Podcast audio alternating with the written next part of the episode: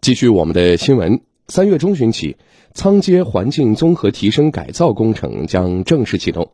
三个月后，一条粉墙黛瓦的苏式窄街将扮亮市区冠前街平江路核心板块。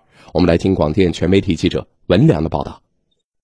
在仓街第五号零星地块，记者看到，周边是堆积如山的各种垃圾。在此次仓街环境综合提升改造工程中，这个面积大约是九十平米的地块。将被改造成供居民休闲娱乐的小游园。苏州名城天宫项目管理有限公司项目经理谢恩，便于他们的一个纳凉啊、休憩啊，一个休闲的一个场所。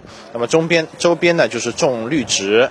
那么就是说，把这个环境呢提升起来。整条街的打造的风格是按就是呃古城的这个苏式的一个风格啊，黑白灰的一个风格，让老百姓能得到一个更舒适的一个居住环境。负责项目整体设计的西地苏州勘察顾问有限公司城市街景研究中心所长施军介绍，仓街全长一点一公里，沿线有九块零星地块，共约一千三百平方米。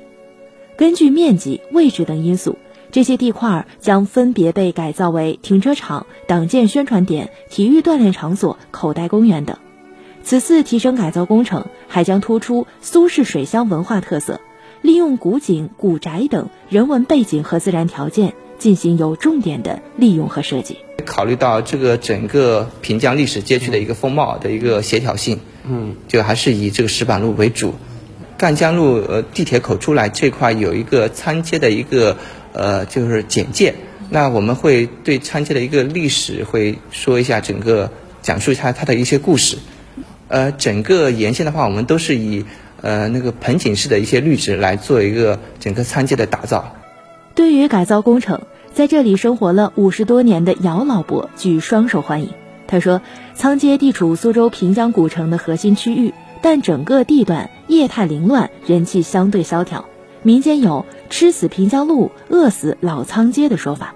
随着监狱等单位的整体搬迁，周边正在发生巨大的变化。你要把仓街那个整理好了以后啊，改造好了以后啊，相互沟通了，整个我们这个一个片就漂亮了，环境相当好的。市街区副主任孙明表示，项目启动前，社区专门对附近居民做了意见征集。大家最大的愿望就是让仓街能变得古朴又美丽，同时希望仓街的路面宽一点。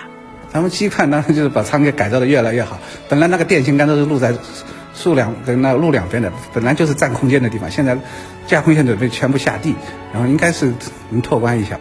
据了解，从今天起，仓街白塔东路至通济桥路段将采取临时交通管制措施，只允许行人和非机动车通行。机动车辆禁止通行，过往机动车辆可以从人民路、莫邪路等道路绕行。